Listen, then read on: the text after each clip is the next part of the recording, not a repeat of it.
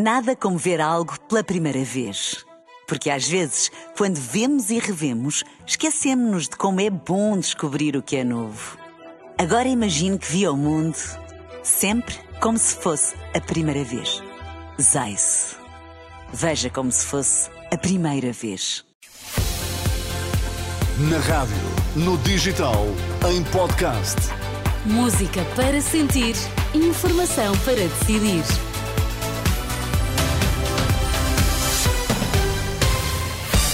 Notícias na Renascença. Para já, Miguel, quais são os títulos em destaque? Esta Iniciativa hora? Liberal convoca Marta Temido ao Parlamento para dar explicações sobre o caso das gêmeas brasileiras. Empresa Águas do Interior Norte garante que a água que distribui é de qualidade e segurança.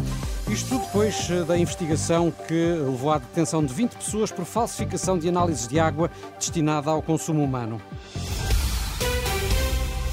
As notícias no T3 com Miguel Coelho. Olá, Miguel, boa tarde. Olá, boa tarde. A Iniciativa Liberal vai chamar ao Parlamento a antiga Ministra da Saúde, Marta Temido, para explicar o caso das gêmeas brasileiras que receberam tratamento no Hospital de Santa Maria com um medicamento conhecido como o mais caro do mundo para a atrofia muscular espinhal.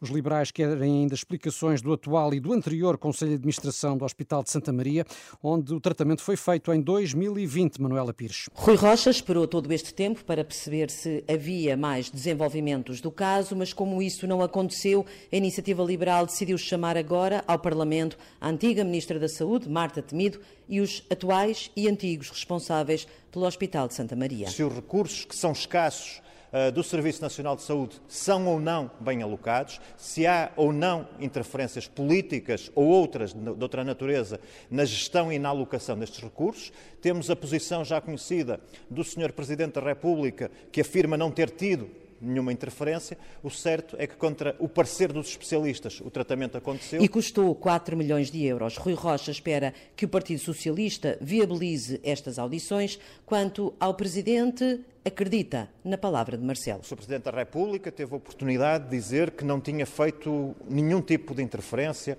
uh, nesta matéria. E, portanto, uh, nós satisfazemos com essa posição. Não vamos questionar agora a posição que o Sr. Presidente da República uh, declara so sobre isto. Para os liberais, as explicações têm de ser dadas, isso sim, pela antiga Ministra da Saúde, Marta Temido.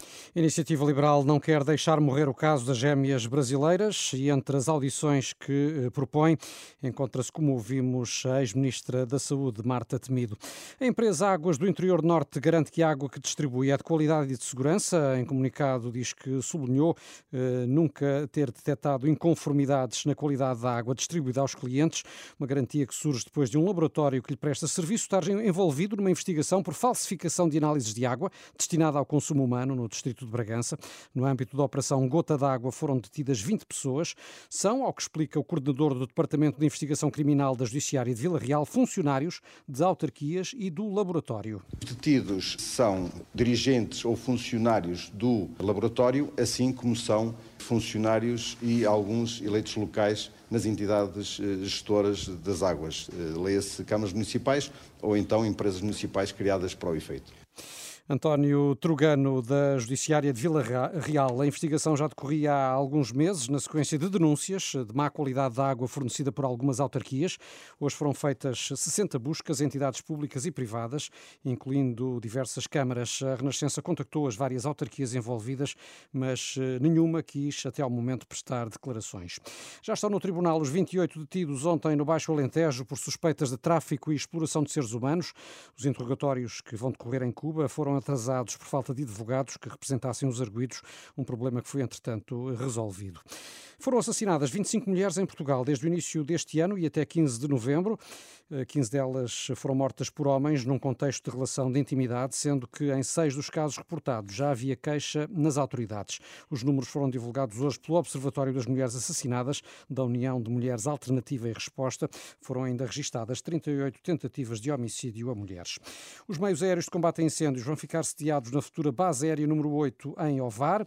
Informação avançada hoje durante a apresentação pública dos quatro novos helicópteros, dois médios Black Hawk e dois helicópteros ligeiros Koala, que vão integrar o dispositivo de combate aos incêndios. No total, serão adquiridos 11 novos helicópteros até 2025. O ministro dos Negócios Estrangeiros revelou esta tarde que há um grupo de palestinianos que Portugal quer retirar da faixa de Gaza.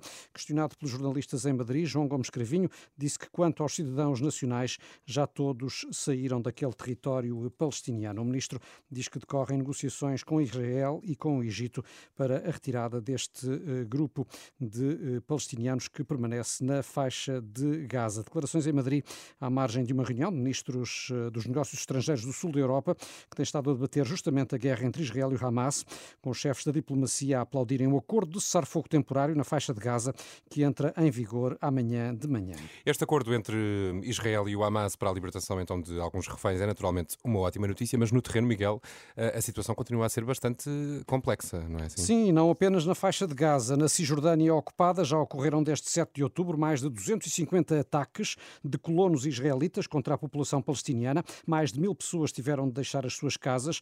A jornalista Catarina Santos, enviada especial da Renascença ao Médio Oriente, visitou uma aldeia perto de Hebron, na Cisjordânia, e conta a história de um palestiniano atingido a tiro à queima-roupa por um civil israelita. Hafez Urani aponta para um pinheiro a cerca de 10 metros. No topo da árvore, esvoaça uma bandeira de Israel. Uh, Não conseguimos ir até 10 metros da nossa casa. Desde o primeiro dia, os colonos colocaram bandeiras nas nossas árvores, nas nossas terras e controlam-nas. Estamos em At-Tuani, uma pequena aldeia palestiniana a sul de Hebron, na Cisjordânia. Arrasaram com bulldozers as nossas terras, os nossos muros, tudo. Atacaram-me dentro da minha casa. Fiquei com uma costela partida e ferido no ombro e no braço. Hafez teve sorte. Poucos dias depois, a 13 de outubro, o seu sobrinho Zacaria sofreu consequências bem mais graves. Está documentado. Um colono armado entrou na aldeia, escoltado por soldados, e disparou sem qualquer razão. Quando Zacaria cai no chão e é assistido pelos companheiros, os três indivíduos afastam-se. O autor do disparo ainda para a meio da subida, com a arma apontada ao grupo, mas prossegue a retirada entre os gritos da população. Shog Adra está casada com Zacaria há sete anos. Quando chegaram ao hospital, a situação era grave.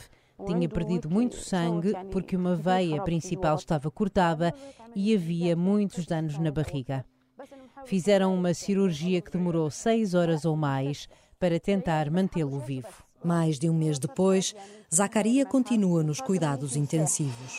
Antigamente disparavam para o ar, agora disparam sobre qualquer pessoa. Depois de terem disparado contra o Zacaria, pensaram que as pessoas teriam medo e iriam embora. Sentado numa cadeira de plástico à porta de casa, virado para a mesquita, Hafez Urani conta que os seus pais tiveram de fugir de uma vila perto de Beersheba, a 45 quilómetros dali, no deserto do Negev, agora território de Israel. Não suportaria ver a história repetir-se. Venho de uma família de refugiados. Não quero viver isto outra vez. Os meus pais tiveram de fugir e eu nunca o vou fazer. Podem matar-nos, mas nunca vamos sair daqui.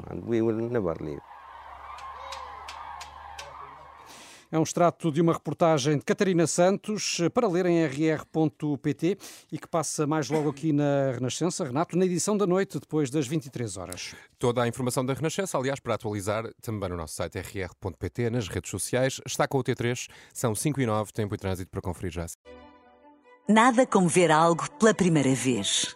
Porque às vezes, quando vemos e revemos, esquecemos-nos de como é bom descobrir o que é novo. Agora imagine que viu o mundo sempre como se fosse a primeira vez. Zais. Veja como se fosse a primeira vez.